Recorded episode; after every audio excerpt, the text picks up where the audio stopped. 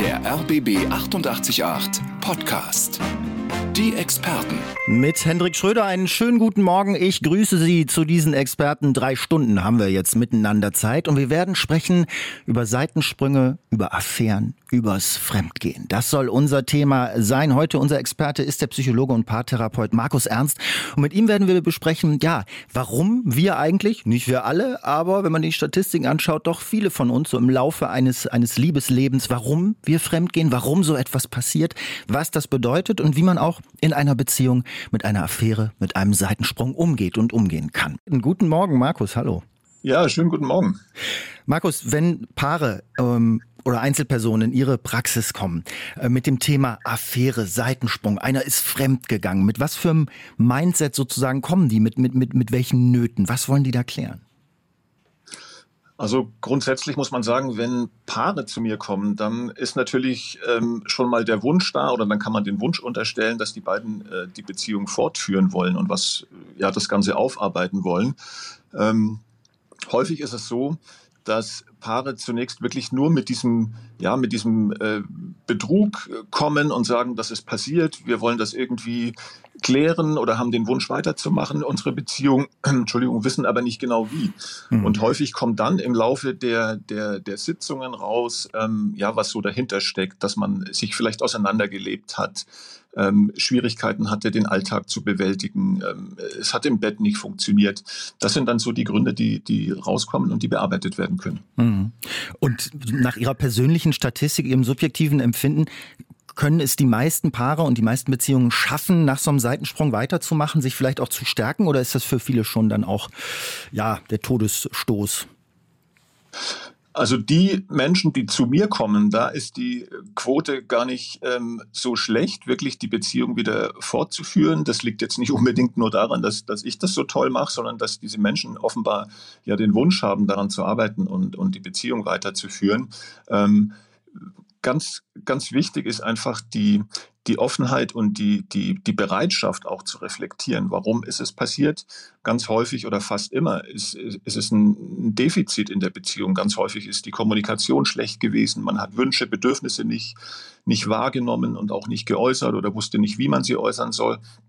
Und wenn es einem da gelingt, ähm, äh, einen, einen Weg zu finden und, und ähm, Erkenntnisse zu gewinnen, dann kann man es schaffen, äh, die Beziehung fortzuführen, vielleicht auf einem intensiveren Niveau, als das vorher war. Markus, Alex hat uns geschrieben und Alex hat eine Frage, die unser Thema betrifft. Alex schreibt, seit einigen Monaten habe ich den Eindruck, dass sich zwischen meinem Freund und mir etwas verändert hat. Kein Ich liebe dich, Schatz, morgens, wenn er aus dem Haus geht, keine kleinen Zettelchen am Kühlschrank, er wirkt abwesend und distanziert. Wenn ich frage, antwortet er nur, es ist nichts. Ich spüre, wie wir uns entfernen, weiß aber nicht, wie ich das ändern kann. Wir sprechen hier noch nicht von Seitensprung oder Affäre, aber meine Befürchtung geht schon in diese Richtung.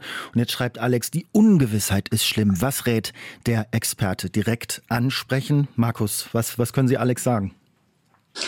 Also erstmal ähm, ist das absolut nachvollziehbar, diese Ungewissheit, wenn man nicht weiß, wie muss man das Verhalten des anderen einordnen, was ist so die Motivation für sein Verhalten. Das kann einen verrückt machen. Das rattert natürlich auch das Kopfkino. Man, man malt sich alles Mögliche aus. Ich glaube, Alex hat es auch beschrieben, dass sie zwar noch nicht an Seitensprung denkt oder das kein Thema ist, aber vielleicht das auch im Hinterkopf ist. Man wird unsicherer. Ähm, das ist eine ganz schwierige Situation.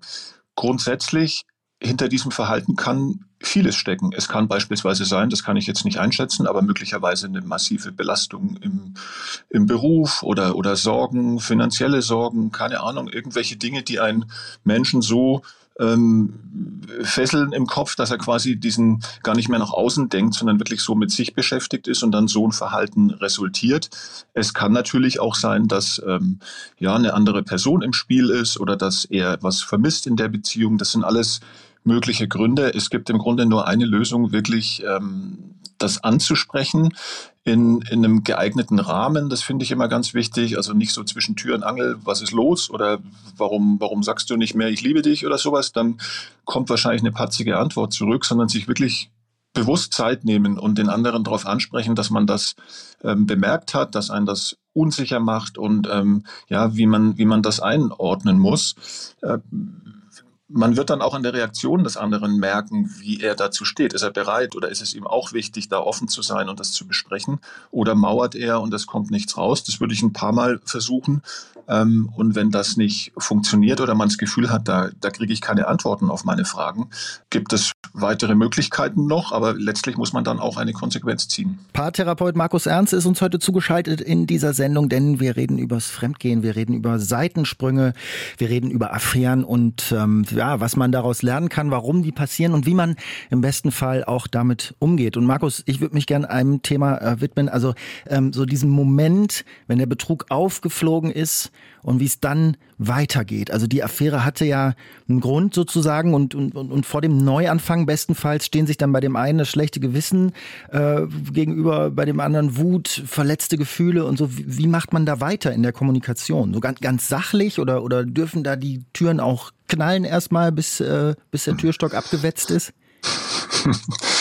Ja, das ist natürlich die ähm, schwierigste ähm, Phase, wenn's, wenn, wenn der Betrug ähm, ja, aufgeflogen ist. Die Frage ist natürlich auch, wie ist es rausgekommen? Hat der derjenige, der fremdgegangen ist, es gebeichtet oder ist es ähm, einfach rausgekommen, ähm, weil es der andere Partner gemerkt hat? Ähm, das, ist kein, das ist keine einfache Situation. Also grundsätzlich zu deiner Frage, ich finde, da dürfen durchaus Türen knallen. Ähm, das ist ganz klar, dass da, dass da die Emotionen hochkochen, Enttäuschung, Wut, Vorwürfe. Und ich finde, das ist auch, das muss man dann dem Partner, der betrogen wurde, wirklich zugestehen, dass er diese Emotionen auch ausleben darf, solange es nicht körperlich handgreiflich wird. Ähm, aber da wirklich sich Luft zu machen. Und äh, in einem weiteren Schritt sollte man sich dann als Paar überlegen, haben wir, wollen wir die Beziehung weiterführen? Ist besteht aus unserer Sicht genug Substanz und, und Wunsch, ähm, diese Beziehung weiterzuführen und ähm, dann gemeinsam herausfinden, was waren die Gründe. Ganz, ganz häufig, fast immer eigentlich, ähm, ist, das ein, ist das ein Warnschuss, ist das ein Zeichen, dass in der bestehenden Beziehung irgendwas nicht stimmte, dass ähm, bestimmte Bedürfnisse nicht erfüllt waren, dass andere Lebenspläne vielleicht verfolgt wurden und man sich in bestimmten Bereichen auseinandergelebt hat. Und da ist es wichtig, das herauszufinden, gemeinsam, die Motive für diesen Seitensprung herauszufinden und dann wirklich, manchmal hilft es Personen auch, Gesprächsregeln, Kommunikationsregeln aufzustellen, dass man sagt, wir lassen uns ausreden.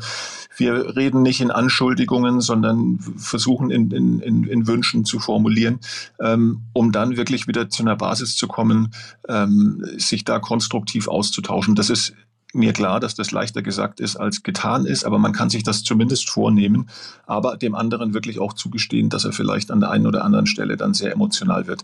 Aber so ähm, kann es möglich werden, ähm, da wieder einen Kompromiss zu finden. Ich finde es immer wichtig, wenn es möglich ist, auch Hilfe von außen zu nehmen. Das muss nicht der, der Therapeut sein, aber das kann vielleicht ein, ein guter Freund, eine gute Freundin sein, mit der man das auch nochmal besprechen kann, dass man so ein bisschen den Blick von außen auch behält und nicht nur sich Ups, und da war er auf einmal weg, der Markus Ernst, beziehungsweise seine Leitung müssen wir mit der Technik klären. Wenn ich das einmal zusammenfasse, was äh, Markus bis hierher gesagt hatte, war, die Tür, Türen dürfen knallen, da dürfen Emotionen gezeigt werden, dann darf man auch wütend sein und enttäuscht und all das. Aber irgendwann muss man dann, wenn man denn die Beziehung weiterführen möchte, einem am anderen noch was liegt, ähm, dann auch wieder ja, zu einer gewissen Gesprächsbereitschaft zurückkommen. So, alle technischen Pannen hier bei den Experten hoffentlich jetzt behoben und unser Experte Paartherapeut Markus Ernst wieder bei uns. Markus, hallo nach Hamburg. Ja, hallo. Wunderbar, da ist er wieder. Markus, ähm, Petra hat uns geschrieben. Und zwar schreibt Petra, ich habe bei meinem Mann nach 25 Jahren Ehe Zurückhaltung gemerkt. Er hat mich im Gespräch nicht mehr angeguckt. Daraufhin habe ich ihn gefragt, ob er mich betrügt und er hat es sofort zugegeben. Wir haben keinen Weg der Versöhnung und Rettung der Ehe gesucht. Ich hätte mich nie davon freimachen können, ihm gegenüber nicht misstrauisch zu sein. Ich habe ihn gehen lassen und es nicht bereut, denn wir sind sehr gute Freunde geworden. Und das ist mir wichtiger, als eine Ehe mit Misstrauen aufrecht zu erhalten. Ich würde Küchen und Leim psychologisch sagen, da war aber jetzt der Seitensprung nur der letzte Anlass und nicht die Ursache für die Trennung, oder? Würde ich auch denken, ohne da jetzt ähm, die genaueren Hintergründe zu kennen. Ähm, das ist grundsätzlich ein Punkt, der wichtig ist, den man vielleicht auch zu Beginn einer Beziehung, auch wenn es unromantisch ist, klären sollte. Wie wichtig ist mir Vertrauen? Könnte ich einen Seitensprung eventuell auch verzeihen? Wenn man sich aber so klar ist, wie Petra das hier ähm, formuliert, dass, dass für sie das überhaupt nicht vorstellbar wäre, ähm, dem, dem Ehemann zukünftig ohne Misstrauen zu begegnen, dann ist es sicher die richtige Konsequenz, auch eine Beziehung äh, zu beenden. Das ist letztlich ja auch die große Herausforderung und die große Kunst, wirklich als, als Betrogener oder Betrogene sozusagen es wieder zu schaffen, Vertrauen äh, zu entwickeln und dem, ja, ähm, die Beziehung weiterzuführen. Hinterfragen Sie das eigentlich auch in Ihren, in Ihren Sitzungen, in Ihrer Praxis, wenn Leute da so entweder oder sind und einen Seitensprung, eine Affäre als das absolute Ende einer Beziehung begreifen, woher dieses, ja, dieses Besitzverhalten oder ist das dann einfach so und das muss man nicht bei jemandem hinterfragen? Nö, ich finde, das muss man schon hinterfragen. Das, das tue ich auch. Ich glaube, das, das wird bei den meisten Menschen so der erste Impuls sein, wenn, wenn, man, wenn man sie fragen würde, was würdest du machen, wenn dein Partner dich betrügt. Ich glaube, gefühlt geschätzt 90 Prozent würden sagen, na gut, das wäre das Ende, weil einfach Vertrauen, Offenheit, ähm, die, die wichtigste Grundlage einer, einer ähm, exklusiven, intimen Beziehung ist. Und die meisten Menschen werden sagen, nee, wenn der Partner mich betrügt, dann, dann war es das. Oft ist es aber so, wenn man dann ein Stück tiefer geht, weitergeht und der Partner, der betrogen hat, vielleicht auch erklärt, was war denn der Hintergrund, warum, was hat mir gefehlt. Und ich möchte in unserer Beziehung ähm, ähm, festhalten, dass sich dann so eine Einstellung auch durchaus verändern kann, wenn es nicht wirklich, wie du auch sagtest jetzt in dem Fall von Petra, vermutlich wirklich die, die Spitze des Eisbergs war und, und sich das schon länger angebahnt hat. Ähm, aber man kann so eine, so eine Einstellung, Betrug gleich Ende der Beziehung, durchaus auch hinterfragen und dann ähm, kann sich sowas auch verändern. Markus, ich würde mit Ihnen äh, gerne über eine Sache sprechen, die Claudia uns vorhin geschrieben hat. Denn Claudia hat gesagt, mein heutiger Ex-Mann hat mich vor Jahren betrogen. Ich habe es selbst herausgefunden und ihn zur Rede gestellt. Er hat damals nur gesagt, er akzeptiert alles, was ich entscheide. Wir haben uns dann noch mehr schlecht als recht einige Jahre durchgeschlagen, als Paar und dann getrennt. Heute denke ich, da er gleich klar gemacht hat, dass er nicht um mich kämpft, hätte hätte ich gleich gehen sollen. Das hätte mir einiges erspart. Aber mit zwei kleinen Kindern bleibt man dann oft doch. Also keine konkrete Frage, die Claudia da jetzt anschließt. Aber Markus, ähm, ich bin so ein bisschen hängen geblieben an diesem Wort kämpfen. Geht das, dass man um eine Beziehung kämpft nach einem Seitensprung, nach einer Affäre? Ja, ich glaube schon, das geht. Also das, was Claudia beschreibt, ähm, das hört man relativ häufig. Ähm, das ist so es ist passiert, der Seitensprung hat stattgefunden, es ist ein Vertrauensbruch ähm, passiert und ähm, Paare versuchen dann vielleicht gerade auch in so einer Situation, wie Claudia sie ähm, beschreibt, mit Familie, zwei kleine Kinder, da ist eine Trennung natürlich ähm, ein Horrorszenario und, und man weiß nicht, wie man das alles regeln soll, dass man die Dinge mehr oder weniger unter den Teppich kehrt und einfach versucht weiterzumachen. Sie hat es ja auch beschrieben, mehr recht als schlecht, ähm, dann da durchgeschlagen. Das ist natürlich kein guter Weg, aber es ist verständlich, dass man es erstmal so versucht. Ähm, kämpfen in dem Sinne, ich würde sagen, man muss schon spüren, dass derjenige, der, der den Seitensprung gemacht hat, dass der ähm, Initiative zeigt und ähm, ja, Interesse oder, oder, oder signalisiert, ich, ich will die Beziehung retten. Ähm, kämpfen klingt, klingt immer so krampfhaft und, und äh, muss irgendwie funktionieren, aber gemeint ist damit, ähm, ja, wirklich, wirklich zu zeigen, ich habe Interesse an dir, ich will die Beziehung ähm, weiter behalten und bin auch bereit, vor allem dafür was zu tun und nicht die Verantwortung einfach zu delegieren. So klingt das ein bisschen bei, bei Claudias, ähm, was, was sie geschrieben hat. Ähm, verm vermutlich wurden in dieser Beziehung nie die eigentlichen Ursachen dieses Seitensprungs ähm, aufgearbeitet. Ähm, und so gab es auch überhaupt keine Chance, dass diese Beziehung wieder auf ein anderes Niveau gehoben werden konnte und dass die beiden vielleicht zueinander äh, finden konnten. Und dann ähm, entwickelt sich das so. Da ist es wirklich so wichtig, ich kann das immer wieder auch nur sagen. Ich, ich stelle mir das sehr schwer vor, da wieder Vertrauen zu fassen und wirklich einen Weg zu finden. Und da ist die, der Ratschlag, Hilfe von außen anzunehmen. Das muss keine jahrelange therapeutische Begleitung sein, aber hm, jemand, der von extern draufschaut und Dinge aufklärt ähm, oder, oder rückmeldet, vielleicht auch Kommunikationsmuster beurteilen kann und da hilfreiche Tipps geben kann, dass das eine ganz, ganz ähm, hilfreiche Unterstützung sein kann, dass Paare, die Interesse daran haben, die Beziehung weiterzuführen, ähm, äh, da, da Hilfe bekommen. Hm. Ich bleibe die ganze Zeit an einem Wort hängen, was Sie jetzt in mehreren Antworten auch schon drin hatten seit 10 Uhr, seitdem wir miteinander reden. Das ist dieser Vertrauensbruch, ähm, wo so mein Gefühl war, als ich darüber nachgedacht habe, naja, es scheint so, dass es in Ihrer Praxis zumindest vielfach gar nicht so sehr darum geht, dass jemand anders körperlich mit jemand anderem wurde, da einen anderen Thrill oder andere Freuden gesucht hat und so, dass man da so wahnsinnig eifersüchtig auf diese körperliche Erfahrung wäre, sondern der Vertrauensbruch, das ist eigentlich das, äh, ähm, was einem da das Genick brechen, brechen kann emotional, oder? Genau so ist es. Ganz häufig spielt auch äh, das Körperliche lediglich oberflächlich äh, eine Rolle oder ähm, es wird darauf dann reduziert, aber in, in den meisten Fällen steckt was anderes ähm, dahinter. Da geht es um fehlende Zuneigung, um, um das Gefühl, mal wieder jemandem nahe zu sein, um, um den Alltag hinter sich zu lassen, die ganzen Sorgen wegzulassen, die, die, die, die sonst die Beziehung äh, belasten. Und wenn ich das spüre als Partner, dass ja dieses, dieses Vertrauen, diese Offenheit, die ich ja eigentlich in einer Paarbeziehung leben will, dass die mit jemand anderes gelebt wurde, zumindest phasenweise, dann ist das ein massiver Vertrauensbruch. Und Vertrauen und Offenheit ist die Grundlage einer, einer Beziehung, einer, zumindest einer Paarbeziehung, die zufrieden und glücklich und dauerhaft langfristig sein soll. Und wenn das beschädigt ist, ähm, dann, dann ist das natürlich ein massiver ähm, Angriff auf diese Beziehung und, und auch auf das Selbstwertgefühl des betrogenen Partners oder Partnerin. Wir sind äh, jetzt an einem Punkt angekommen, Markus, wo ich gerne mal ja über diese Sexflaute in der Beziehung reden würde und was das eigentlich bedeutet in Bezug auf Affären und Seitensprünge, weil ähm, wer langjährige Liebesbeziehungen pflegt, der weiß, und das ist auch völlig normal, da feiert man dann nicht mehr jede Nacht die heißeste äh, Liebesnacht des Lebens, sondern ähm, da gibt es eben auch Zeiten, wo äh, vielleicht der Sex nicht so wahnsinnig im Vordergrund steht. Ähm, A, würde ich gerne wissen, woran liegt das eigentlich? Wie entsteht das? Ähm, und B, ist das so eine Zeit, Markus, wo man dann besonders anfällig ist für Seitensprünge oder hat eigentlich das Sexleben, was man zu Hause, sage ich mal in Anführungszeichen, hat gar nicht so viel damit zu tun? Das hat meistens andere Gründe. Also, dass die Erotik sich im Laufe einer Beziehung so ein bisschen ähm, verflüchtigt oder, oder man seltener Sex hat, das ist tatsächlich ja das Berichten, ich glaube, fast alle Paare. Ähm, das liegt mit Sicherheit daran, dass einfach ähm, ja, der, der Alltag ähm, auch eine Rolle spielt, dass, dass ein Paar dann zunehmend auch ähm, unerotische Themen irgendwie miteinander aushandeln muss und das Ganze überlagert natürlich so diese, diese, dieses erste Gefühl, das man zu, zu Beginn einer Beziehung hat.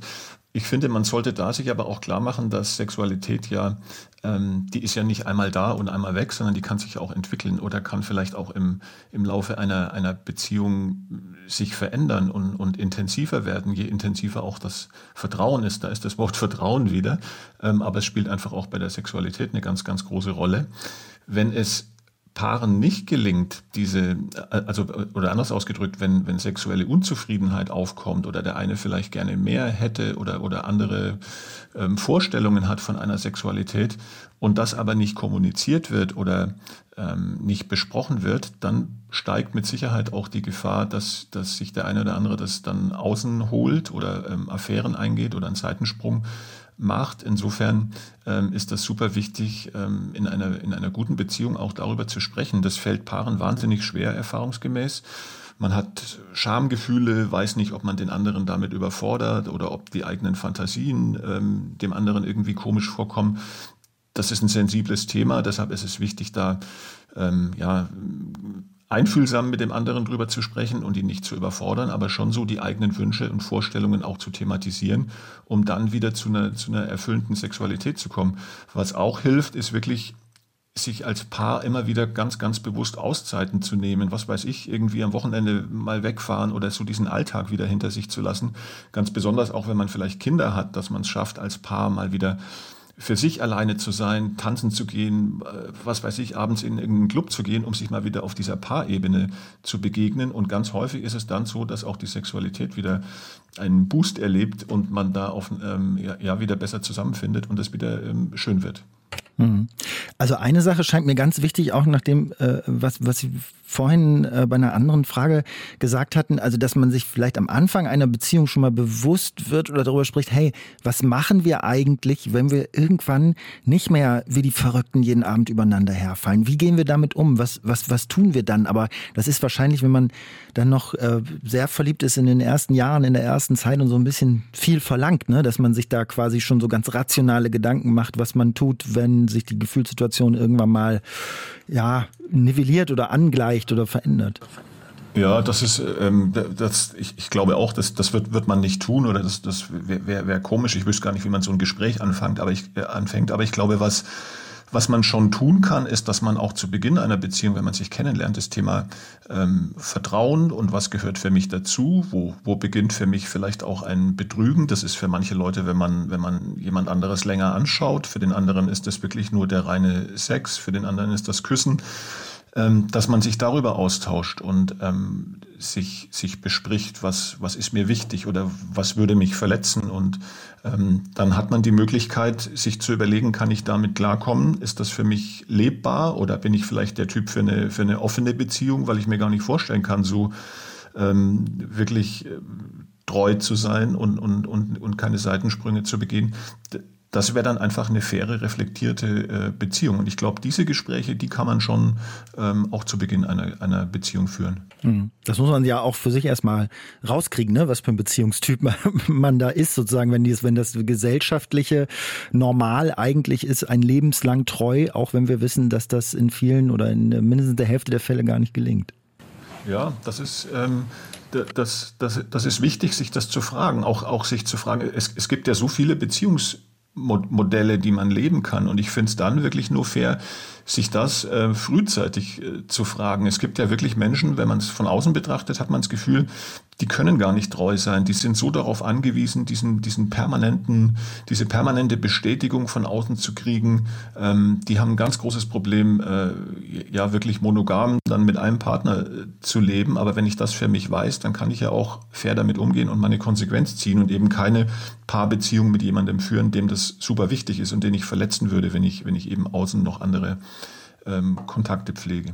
Ähm, Markus, ich hatte ja vorhin schon gesagt, nach meiner laienhaften Einschätzung äh, sind so ein paar Geheimnisse, die man voneinander hat, vielleicht gar nicht schlecht und für eine Beziehung auch wichtig und, und, und belebend. Aber wenn es zu geheimniskrämerisch wird, ähm, dann, äh, ja, dann schwindet natürlich auch das Vertrauen, es kommt eine gewisse Unsicherheit rein. Was würden Sie sagen, was da die richtige Balance ist? Ähm, grundsätzlich ist natürlich Offenheit in einer, in einer Beziehung super wichtig. Das äh, weiß, weiß jeder, dass nur, nur so kann sich auch eine tiefe Beziehung ähm, entwickeln. Ich sehe es aber genauso, dass ähm, so kleine Geheimnisse ähm, durchaus okay sind und sich sogar positiv auf eine Paarbeziehung auswirken können, auch die Spannung etwas halten. Und ähm, ja, so dieses, dieses Beziehung heißt ja auch nicht, dass es kein Eigenleben mehr geben darf oder man, man alle Gedanken permanent teilen muss. Das wäre ja furchtbar. Ähm, ich denke, so kleine Geheimnisse oder, oder ja, eine Schwärmerei am Arbeitsplatz oder wenn ich, wenn ich jemanden optisch attraktiv finde, das sind jetzt keine Sachen, die ich, die ich ähm, ansprechen muss, wenn nicht mehr dahinter steckt. Ich glaube, man muss sich da überlegen, was hat Relevanz für die Beziehung? Also habe ich ein Geheimnis, das ähm, sich auf die, auf die gemeinsame Paarbeziehung schon auswirken würde, ähm, dann muss ich das vielleicht nicht gleich kommunizieren, aber das so ein bisschen mal überlegen, ob das nicht sinnvoll wäre, das anzusprechen. Also letztlich die Motive für diese Geheimhaltung reflektieren. Warum ist es mir wichtig, dass die Partnerin oder der Partner das nicht erfährt und davon abhängig machen, ob man dieses äh, diesen Aspekt als Geheimnis behalten sollte oder ihn offen kommunizieren sollte. Wenn ich zum Beispiel merke, ähm, ich fühle mich zu jemandem so stark hingezogen, verbringe eigentlich fast lieber Zeit mit ihm oder ihr als mit der Partnerin oder dem Partner, dann ist das bestimmt eine, eine Sache, die ich ähm, ähm, stark hinterfragen sollte und dann früher oder später auch ansprechen sollte, was ich auch nur fair finde, weil ich damit dem Gegenüber auch die Chance gebe, dann zu handeln und eventuell auch Konsequenzen zu ziehen oder, oder das Ganze zu, ja, überhaupt erstmal zu besprechen. Hm. Also Sie meinen ansprechen, wenn man selbst merkt, dass man solche Verhaltensweisen, die eigentlich der Beziehung entgegenlaufen, an den Tag legt oder wenn man beim anderen etwas bemerkt, was man nicht versteht und dann nachfragen? Genau so. Also wenn ich über längere Zeit das Gefühl habe, ich, ich verstehe ein bestimmtes Verhalten beim anderen nicht oder die Frage, die wir vorher auch hatten, jemand zieht sich zurück, ist ja so der Klassiker und die so die Liebesbekundungen bleiben aus, dann auf jeden Fall das ähm, zum Thema machen. Ganz wichtig dann nicht, nicht ähm, mit, mit Vorwürfen oder, oder ähm, Anschuldigungen, sondern versuchen das ähm, auf, mit, mit einem guten Kommunikationsverhalten anzusprechen. Und wenn ich selber Geheimnisse habe, mich gut hinterfragen, warum will ich nicht, dass mein Partner oder meine Partnerin das erfährt, was ist das Motiv und hat dieses Motiv möglicherweise Auswirkungen oder hätte es Auswirkungen auf meine Beziehung. Und wenn dem so ist, dann, dann sollte ich es schon ansprechen, um auch dem Partner eine Möglichkeit äh, zu geben, zu reagieren. Das Schlimmste ist immer auch für, auch für Betrogene dieses Gefühl der Handlungsunfähigkeit, wenn man dann zurückblickt und, und sich denkt, Mensch, der hat mich ja schon länger betrogen und ich, ich Idiot, habe es gar nicht gemerkt und konnte, mich, konnte gar keine Konsequenzen ziehen. Das ist, das ist für Menschen ganz furchtbar. Und das kann man ähm, verhindern, indem man frühzeitig dann wirklich solche Dinge anspricht und dem anderen dann auch die Möglichkeit gibt, äh, zu reagieren. Ein klassisches Szenario, und ich weiß, das ist jetzt auch unseriös, darauf eine eindeutige Antwort so theoretisch haben zu wollen, aber ich habe das schon so oft gehört im Freundeskreis, dieses, hm, es ist einmal passiert, man ist fremdgegangen, man hat auf Dienstreise, was auch immer, es gab die Gelegenheit zum Seitensprung, man hat das gemacht und man hat sich danach wahnsinnig schlecht gefühlt und das bereut und ähm, fand das überhaupt nicht gut und ist sich ziemlich sicher, das auch so bald nicht nochmal zu machen und kommt deswegen zu dem Schluss, ich erzähle es zu Hause und in der Partnerschaft lieber nicht, weil für mich hat es so wenig bedeutet und es würde jetzt nur so ganz, ganz großen Staub aufwirbeln. Ist das, ist das eine richtige Strategie? Ich höre das auch oft. Das äh, denken viele Leute. Erfahrungsgemäß steckt eben doch mehr dahinter als nur dieses einmal und ich, wir hatten was getrunken und so weiter. Ähm, es steckt meistens mehr dahinter. Insofern, ähm, es gibt, es, es mag diese Fälle geben, wo es sinnvoller wäre, es vielleicht gar nicht anzusprechen. Ich fände es aber unfair dem Partner oder der Partnerin gegenüber. Deshalb so wichtig, zu Beginn einer Beziehung schon zu klären, würde ich sowas wissen wollen, wenn du mich betrügst und aber sagst, das hatte für mich überhaupt keine emotionale ähm, Bedeutung, das ist, das ist passiert, äh, ich war betrunken, keine Ahnung, ähm, dann könnte man entsprechend handeln. Aber grundsätzlich, wenn einem das nicht klar ist, ähm, finde ich es fände schon fair, das dem, dem Gegenüber auch äh, zu, zu berichten. Man kann dann ja durchaus auch die Motive und die Belanglosigkeit äh, versuchen zu formulieren und zu hoffen oder, oder zu schauen und zu hoffen, wie der andere dann damit umgeht und eventuell die Beziehung auch weiterführen zu können. Also ich bin persönlich, das muss jeder für sich wissen, aber ich stehe so auf dem Standpunkt, wenn man weiß, dass es für den anderen eine Verletzung ist und dass er möglicherweise auch Konsequenzen ziehen würde, dann fände ich es nur fair, das auch, äh, auch zu kommunizieren, auch wenn nichts dahinter steckte. Sie hören die Experten auf RBB 88.8 mit dem Paartherapeuten Markus Ernst und Markus jetzt mit einer Zuschrift von Sandra, die mich so ein bisschen zu meinem Lieblingsthema zumindest, wenn wir über Affären, Seitensprünge und Co. reden, bringt. Sandra fragt nämlich, ich frage mich, schreibt sie, ist die exklusive Zweierbeziehung überhaupt noch zeitgemäß? Gerade bei uns in Berlin geht es doch eher in Richtung Sex Positivity, Freundschaft Plus und so weiter. Das sind jetzt äh, verschiedenste Stichworte, die auch verschiedene Dinge meinen, glaube ich, mit äh, äh, Sex Positivity, Freundschaft plus, exklusive Zweierbeziehung. Aber um vielleicht beim ersten zu bleiben, beobachten Sie das eigentlich auch, dass immer mehr Leute sagen, hm, dieses komplette Monogam-Versprechen ein Leben lang, das ist für uns gar nicht mehr zeitgemäß. Wir suchen da einen alternativen Weg oder sind das doch noch eigentlich so sehr wenige Freaks, die sowas angehen? Nö, ich glaube, das sind nicht nur, nicht nur Freaks, die, die da einen Sinn drin sehen oder die sich das vorstellen können. Ich erlebe das absolut, dass ähm, Menschen das berichten. Ähm, allerdings erlebe ich auch, dass es dann immer wieder heißt, ich habe das eine Zeit lang gelebt oder hatte dann nach meiner letzten Beziehung eine Freundschaft plus und fand das erstmal gut und konnte da zu mir finden und so weiter.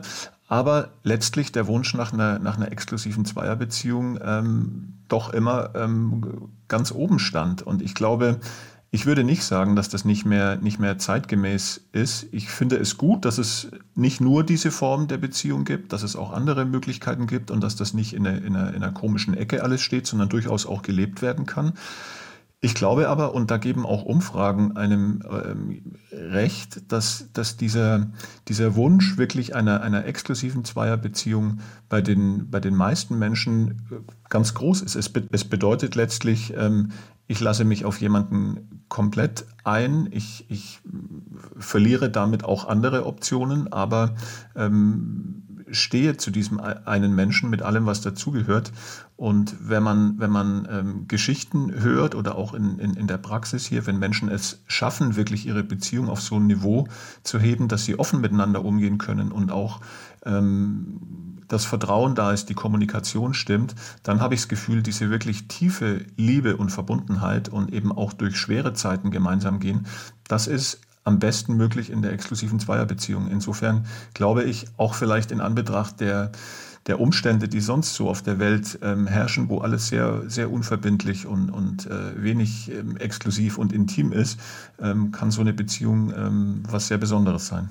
Okay, wow. Wir reden weiter über Seitensprünge, wir reden über Affären, wir reden übers Fremdgehen und wir sind ja so ein bisschen äh, ja an dem Punkt angekommen, ähm, dass Sandra uns ähm, geschrieben hatte, ob die exklusive Zweierbeziehung überhaupt noch zeitgemäß ist ne? und ob es nicht eher in Richtung Sex Positivity geht und so in Richtung eher nicht monogame Zweierbeziehungen. Unser Experte, der Paartherapeut Markus Ernst, meinte daraufhin, na ja, also so eine monogame Zweierbeziehung, die kann in unsicheren Zeiten wie diesen durchaus eine ganze Menge Stabilität ähm, bringen und ist gar nicht zu unterschätzen. Markus, habe ich Sie doch richtig zusammengefasst, oder? Kurz und knapp? Genau richtig zusammengefasst. Ähm, ich erlebe das immer wieder. Zu, zu, zu, mir kommen auch Partnersuchende, also Singles, die, die fragen, woran liegt's, was kann ich tun, dass ich endlich den oder die Partnerin finde.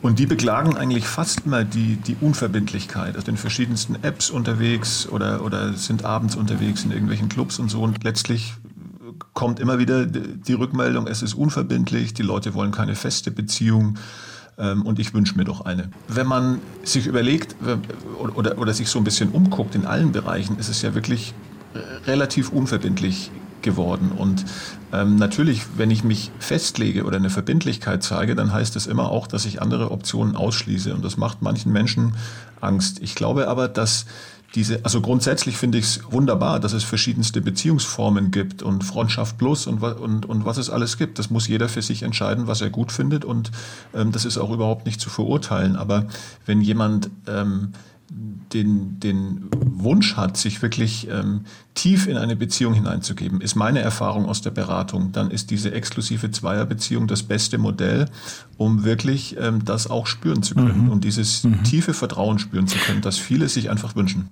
Ich persönlich frage mich dann immer, äh, kann man nicht emotional verbindlich sein, aber eben vielleicht körperlich etwas unverbindlicher und ist das dann weniger? Wir haben Jürgen in der Leitung, Jürgen aus Lichtenrade, der äh, Jürgen, wenn ich Sie richtig verstehe, auch so in die Richtung geht. Also wenn schon, dann auch exklusiv und monogam. Jürgen, schönen guten Tag. Einen wunderschönen guten Tag, ja. Genau, also äh, wie schon erwähnt wurde, ich denke, dass man jedem sein Leben leben lassen sollte, aber jetzt sa zu sagen, ist es noch zeitgemäß, das ist, glaube ich, der falsche Ansatz, weil für mich sind diese Leute, die jetzt äh, jeden Morgen mit einem anderen Gesicht im Bett aufwachen, eigentlich Leute, die sich nicht binden möchten aus Verantwortungslosigkeit heraus oder äh, weil sie Angst haben davor, irgendwelche Probleme lösen zu müssen. Und deshalb mehr diesen Schritt gehen und zu sagen, okay, ich will mich nicht binden. Wo Sie sagen, also dass Sie würden da jetzt nicht drüber urteilen, wenn jemand so leben möchte, aber Ihr Lebensmodell wäre es nicht. Nein, wie gesagt, also ich will das nicht verurteilen. Jeder kann leben, wie er will. Aber jetzt zu sagen, ist es zeitgemäß, das ist der falsche Ansatz für mich. Also, äh, ja, das ist nicht so der Punkt. Das ist keine, keine Veränderung im Leben, die jetzt äh, vollstatt äh, oder vollzogen wird wo man sagen mhm. muss, ja, es ist nicht zeitgemäß, ja. so zu leben. Ich glaube, was Sandra meinte, wenn ich ihre zu, also so wie ich ihre Zuschrift verstanden habe, ist, äh, was sie, wenn sie zeitgemäß meinte, exklusive Zweierbeziehung ist, dass eben ja Exklusivität ähm, und Monogamie vielfach auch aus moralischen Gründen eingefordert wurde und dass wir da vielleicht gerade im urbanen Raum nicht mehr sind, dass es äh, sofort unmoralisch ist, vielleicht auch mehrere Sexpartner zu haben. Das ist jedem freigestellt. Sicherlich kann er das machen. Aber für mich heißt es halt eben diese Frage, ist es noch zeitgemäß, so nach dem Motto Internet und alles so ein Blödsinn, in dem wir gerade leben, da ist Monogamie jetzt äh, total fehl am Platz. Das kann es nicht sein. Für mich sind, wie gesagt, diese Leute eigentlich irgendwie so auf der falschen Draht, weil sie keine mhm. Verantwortung mehr übernehmen okay. wollen. Aber das heißt, Jürgen, Sie, Sie, urteilen, Sie urteilen ja doch negativ über die Leute. Also es nee, ist ein Lebensmodell, was Sie nicht nachvollziehen können und offenbar auch noch nicht ausprobiert haben, aber Sie, Sie verurteilen Leute, die so leben, als weniger verantwortungsvoll. Finde ich nicht fair, muss ich sagen. Ich verurteile die nicht, um Gottes Willen. Ich habe gesagt, jeder kann sein Leben leben. Hm. Ja, ich verurteile sie nicht, aber ich finde halt eben diesen Spruch, es ist zeitgemäß noch so zu leben. Ja. Das finde ich falsch. Okay, ist angekommen. Dankeschön. Alles klar. Ja, Alles Gute ja danke auch so. Ciao, ciao. Ciao, ciao. Markus, was halten Sie eigentlich von meiner These, dass man emotional hochverbindlich sein kann, zuverlässig und so weiter, aber vielleicht diese körperliche Ebene, wo, wo man vom absoluten äh, Monogamie-Postulat ausgeht, am besten ein Leben lang doch so ein bisschen abweicht? Geht das zusammen? Ich kann mir vorstellen, dass es äh, durchaus Verbindungen, also, also Beziehungen gibt, wo das funktionieren kann, wenn wirklich beide da genau auf dem gleichen Stand sind und das ähm, wirklich aus dem gleichen Blickwinkel betrachten können. Erfahrungsgemäß ist das relativ selten der Fall. Das ist meistens, also wenn ist das einer oder eine von beiden und der andere hätte eigentlich einen anderen Wunsch, aber lebt es vielleicht eine Zeit lang mit, aber leidet früher oder später. Es kann, glaube ich, schon Beziehungen geben, ähm, wie Sie sagen, wo man, wo man emotional absolut verbindlich ist, aber vielleicht Sexualität auch mit, mit mehreren Partnern lebt, eine offene Beziehung führt. Das will ich, das will ich nicht absprechen. Es gibt, ich, ich, ich kenne wenig Fälle, wo das, wo das langfristig funktioniert, weil meistens früher oder später einer von beiden doch sagt, dass ich kann damit nicht mehr leben oder ich will doch so diese Exklusivität haben und nicht mehr an dieser Form der Beziehung festhalten. Insofern erlebe ich es einfach häufig, dass sowas dann nicht funktioniert. Insofern bin ich da etwas, etwas kritisch, ob es wirklich ein Beziehungsmodell ist, das dauerhaft Bestand hat und vor allem beide langfristig glücklich macht. Okay, das ist interessant, das aus Ihrer Praxis so zu hören. Ich hätte wäre naiverweise davon ausgegangen zu denken, na ja, das das eine, die emotionale Nähe, die Verlässlichkeit, die Verbindlichkeit, was das angeht, ein gemeinsames Leben ist das eine, eine körperliche Treue, das sind irgendwie auch so moralische Modelle, die ihren Ursprung haben in in Religion, in gewissen Sittenvorstellungen, die vielleicht mittlerweile überholt sind, aber wenn ich Ihnen folge, Markus, dann bringt so eine körperliche Exklusivität durchaus auch eine emotionale Nähe und Wärme und Verlässlichkeit mit sich. Ne? So ist es. Das ist ja was ganz, äh, ja, das Intimste, was wir teilen können kör körperlich. Und für ganz viele Menschen, wenn sie tief in sich hineinhören, ist auch wirklich dieses äh, grenzenlose Vertrauen notwendig, um dann erfüllende Sexualität zu erleben. Dieses, äh, dieser äh, Seitensprung oder, oder einmal Fremdgehen, wo weiß ich nicht, wo, wo nicht viel dahinter steckte, das, das äh, ist, ist ja nicht vergleichbar mit einer, mit einer ähm, erfüllenden Sexualität in den meisten Fällen. Und ich glaube, deshalb gehört ähm, zumindest für die meisten Menschen und Paare schon beides zusammen. Und Markus, wir werden uns jetzt einer Frage oder mehreren Fragen von Susanne Wahl widmen, die uns geschrieben hat über einen Chat über RBB 888 und schreibt, mein Mann hatte mir gestanden, dass er mich jahrelang mit einer Kollegin betrügt. Ich war völlig ahnungslos, hatte nichts bemerkt. Es riss mir den Boden unter den Füßen weg. Nun möchte er unsere wohl schiefgelaufene Ehe mit einem Therapeuten und mir aufarbeiten. Das ist wohl sinnvoll und richtig, aber er stellt die andere Beziehung nicht in Frage und wird sie weiterführen. Ich fühle mich dabei nicht gut und sehe ein Ungleichgewicht. Mir wäre der Gedanke unerträglich, wenn er nach unserer gemeinsamen Problemaufarbeitung und Eintauchen in vielfältige Gefühle zu ihr geht, um dort zu bleiben. Ich bin ausgezogen und konnte seine Nähe nicht ertragen. Die Bitte an den heutigen Experten ist, wie sollte ich mich, wie sollte ich mich verhalten? Was hilft mir? Vielen herzlichen Dank. Markus, so schreibt es Susanne. Ja, das ist natürlich eine, eine krasse Geschichte, ähm, die Susanne berichtet. Ähm, für eine, für eine Paartherapie, die, also, also für mich klingt so, als wäre so ein bisschen rational gedacht, das ist sinnvoll und richtig, eine, eine gescheiterte Beziehung ähm, mit einem Therapeuten aufzuarbeiten, aber als wäre sie da gar nicht bereit dazu. Und das ist natürlich die Voraussetzung für eine äh, gelingende Paartherapie, dass wirklich beide Interesse haben, diese Beziehung wieder, wieder ähm, zu, äh, zu, kitten. Ich, ich würde Susanne empfehlen, weil sie, weil sie ja auch schreibt, sie fühlt sich nicht wohl, sie sieht äh, da jetzt schon ein Ungleichgewicht und könnte nicht damit leben, dass ihr, dass ihr Partner diese andere Beziehung weiterführt, was ja auch durchaus nachvollziehbar ist. Ich würde Susanne empfehlen, ähm, dass sie vor einer Paartherapie, wenn sie sie denn will, wirklich sich selber erstmal alleine unter vier Augen, also ohne ihren, ihren Partner Beratung sucht, dieses äh, Thema anspricht, ihre eigenen Wünsche und Bedürfnisse bespricht, um dann zu schauen, ähm, macht das Sinn, wirklich gemeinsam da nochmal eine Paartherapie zu machen, mit diesem Hintergrund, dass, dass da noch eine andere Beziehung mit, mit eine Rolle spielt? Oder ist es für Sie so ähm, unvorstellbar und außen vor, ähm, dass es überhaupt keinen Sinn macht, da eine Paartherapie zu machen, sondern sie wirklich den, den Schritt geht und sich und, und die Trennung, so wie ich es verstanden habe, äh, die schon besteht, aufrechtzuerhalten? Markus, wir haben über eine Sache noch gar nicht gesprochen, nämlich über dieses Gefühl, was ja, glaube ich, ganz oft dahinter steckt, was man spürt, wenn man ja, der Betrogene ist, sag ich mal, oder die Betrogene, nämlich Eifersucht. Und ich muss echt zugeben, dieses Thema Eifersucht, das ist für mich so eine Art Lebensthema, das zu ergründen. Warum spürt man das eigentlich? Was ist das überhaupt? Ist das gut oder richtig? Ist das falsch? Ist das einfach nur Schwäche? Hat das auch was mit Liebe zu tun? Was würden, wie würden Sie Eifersucht definieren? Wo, wo kommt das her? Also grundsätzlich ist Eifersucht in einer Beziehung, wenn sie im, im normalen Maße ist, ja was Schönes. Das zeigt ja, ich, mir ist es nicht egal, was der andere macht. Ich äh, will wissen vielleicht auch, wie er den oder die Person findet und spricht dafür ein Interesse und dass es mir nicht egal ist. Ähm, man muss unterscheiden. Es gibt mit Sicherheit auch Menschen, die die extrem eifersüchtig sind, wo es vielleicht auch in einen pathologischen Bereich ähm, hineingeht. Das ist dann bestimmt äh, zu bearbeiten mit therapeutischer Hilfe. Aber jetzt mal bei dem normalen Eifersucht geblieben. Ähm, ist, ist, es, ist es was Schönes, wenn, das, wenn, wenn man das spürt. Die Frage ist immer, wo kommt es her? Ähm, wenn es verstärkt wird oder wenn es so ist, dass es mich belastet. Das kann verschiedene Ursachen haben. Das kann ähm, negative Beziehungserfahrungen können das sein, die das auslösen. Das kann ähm, häufig ist es auch ein angekratztes Selbstwertgefühl, dass ich das, dass ich denke, ich genüge nicht oder ähm, ich kann dem Partner oder der Partnerin nicht das geben, was er eigentlich braucht. Und das kann auf Dauer natürlich ähm, belastend sein. Also es ist ähm, ganz häufig das Selbstwertgefühl, das da eine große Rolle spielt. Man sollte das auf keinen Fall unterdrücken. Also wenn man, wenn man dieses Gefühl empfindet und es unterdrückt, dann wird es nicht besser werden, dann wird es eher ja, sich andere Wege suchen und es vielleicht ähm, an Stellen rauskommen, wo es nicht gut ist. Das heißt, man muss die Ursachen analysieren, man muss sich überlegen, warum habe ich vielleicht das Gefühl, nicht zu genügen, wo kommt das her? Häufig auch aus der Kindheit oder ähm, aus, aus Vorbeziehungen, um es dann bearbeiten zu können, ähm, um dann besser damit umgehen zu können.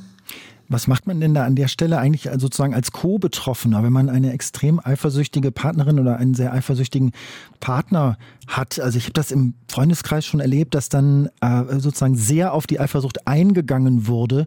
Ja, also sehr viel sich gemeldet wurde oder versprochen oder, oder dass also gar, gar nicht erst irgendein, irgendein Anlass zur Eifersucht entstand, äh, dass es das aber eigentlich auch nicht so wirklich gemildert hat und die Beziehung insgesamt so ein bisschen so ein bisschen krampfig gemacht hat und so. Das kann ja auch nicht der richtige Umgang damit sein, oder? Auch wenn man den anderen gern hat und natürlich irgendwie gut zu dem sein möchte. Ja, nee, das stimmt. Das ist, das ist problematisch und das ist dann häufig für den, der, der, ja, der nicht eifersüchtige quasi ist, dies, dieses permanent offen und melden und so, das kann auch nervig und stressig werden und man, man fragt sich, muss ich das eigentlich so, so machen?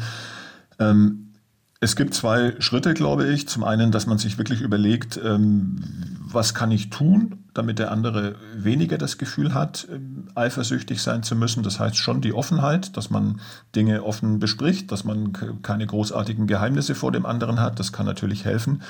Wenn man merkt, das hilft nicht, ähm, dann kann man schon davon ausgehen, dass es mehr bei der Person liegt, die die Eifersucht empfindet, dass das vielleicht Dinge sind, die gar nicht unbedingt was mit der Beziehung zu tun haben, sondern wie, wie ich vorher sagte, die, die ähm, einen anderen Ursprung haben und ganz, ganz häufig ist es wirklich das, das Selbstwertgefühl, das einfach ähm, schlecht ist oder das zumindest reduziert ist und sich dann zu überlegen, was, was kann ich tun als Betroffener, um das wieder aufzubauen. Da gibt es verschiedene Möglichkeiten. Ich kann ähm, ja, nicht, nicht die Beziehung als den einzigen Lebensinhalt sehen, sondern mehr auch andere Bereiche suchen. Ich kann Hobbys ähm, ausbauen und da positives Feedback kriegen oder auch Beziehungen, also Freundschaften nach außen verstärken und intensivieren und äh, da ein gutes Gefühl kriegen und dann auch nach und nach das Selbstwertgefühl wieder aufbauen und meistens ähm, mildert sich dann auch die Eifersucht. Das waren die Experten heute bei RBB 888 zum Thema Seitensprünge, Fremdgehen, Affären. Und ich bedanke mich ganz, ganz herzlich bei Markus Ernst, äh, Paartherapeut und Psychologe, der seit 10 Uhr hier bei uns war und Rede und Antwort gestanden hat. Vielen Dank, Herr Ernst, und einen schönen Gruß. Ja, danke. Jetzt habe ich die ganze Sendung über Markus gesagt und jetzt gerade einmal Herr Ernst. Das ist ja nun auch eigentlich nicht zielführend. Ähm, eine Frage noch zum Schluss. Ist das denn eigentlich, weil wir jetzt hier über Affären, Seitensprünge und so gesprochen haben und Sie sind nur als Paartherapeut ja an vielen Dingen arbeiten, mit Paaren, auch mit Einzelpersonen und so. Ist das eigentlich so ein Hauptding? Ist das was ganz Wichtiges gerade? Äh, so treu sein, monogam sein? Nicht fremdgehen? Sie meinen jetzt im, im Rahmen der Beratung? Ja, genau. Also ist das ein Thema, was die Leute gerade gerade sehr umtreibt? Ja, das, das, das ist schon immer Thema. Also ganz, ganz häufig ist das der Fall, dass das der Auslöser ist, dass Menschen dann zur Beratung äh, kommen und dann eben äh, sich auftut, was eigentlich dahinter steckt und das wirklich nur die, die, die Spitze des Eisbergs war.